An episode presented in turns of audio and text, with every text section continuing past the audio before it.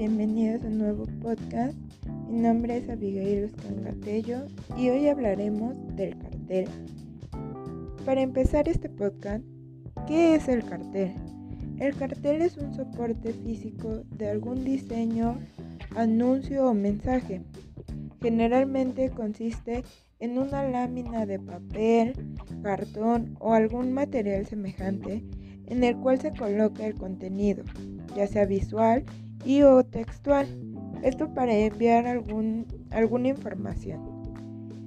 En el cartel es una de las formas de comunicación más antiguas y populares en la humanidad. Existe una gran variedad de carteles. Hoy yo les platicaré algunos que en lo personal se me hacen muy interesantes. El primer cartel que yo traigo es el cartel informativo. Son aquellos que cumplen con transmitir un mensaje claro y puntual, ofreciendo información precisa, ya que estos carteles sobre todo los tenemos en las carreteras, ya que cuando vemos algún anuncio de está tantos metros o tantos kilómetros o hay una gasolinera a tal lugar, esa información es precisa y puntual. No hay mucho que pensar, simplemente son instrucciones claras. El segundo cartel que se me hace muy popular y siempre estamos rodeados de él a pesar de los años es el cartel publicitario, que son aquellos que tienen como objetivo influir en el consumo de algún producto o servicio. En este caso, pues todo el tiempo estamos rodeados de productos y servicios y sus carteles y sus publicidades nos están bombardeando a cada rato.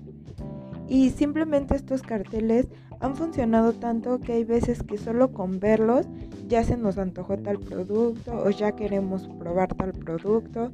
Entonces estos carteles al paso del tiempo se han vuelto muy populares y muy necesarios en la vida diaria. El tercer cartel que eh, actualmente se hizo muy popular a raíz de la situación fue el cartel normativo. Como su nombre lo llama, es normativo porque busca influenciar en una conducta del lector para hacer que cumpla algunas conductas que rigen.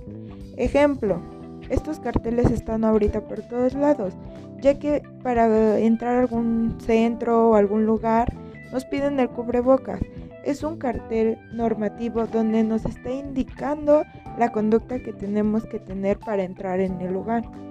Estos carteles son muy populares en las escuelas, en los trabajos, en los hospitales y casi siempre estamos rodeados de ellos sin que nosotros nos demos cuenta. Así como existen estos carteles, existe una variedad muy grande de carteles, pero para mí se ha venido actualizando y se ha vuelto muy importante uno, el cartel digital. El cartel digital cumple con las mismas funciones que los otros, pero desde una pantalla y ya los tenemos aún más presentes en los celulares, las computadoras, las televisiones. Ya vivimos en un, mundo que está rodeado de carteles.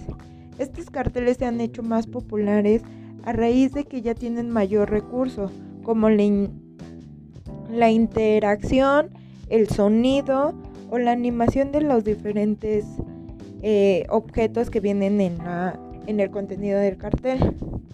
El cartel ha sido muy variado, pero es muy importante resaltar lo que dije al principio. Ha sido una forma de comunicación de muchos años. Esto ha sido solo una evolución que ha venido a través del tiempo. Esto es un poco de lo que yo les traigo del cartel, ya que como conclusión yo sigo insistiendo que a pesar de que han pasado los años, el cartel ha sido presente y se sigue usando con el mismo objetivo que hace miles de años, que es comunicar y transmitir algún mensaje preciso.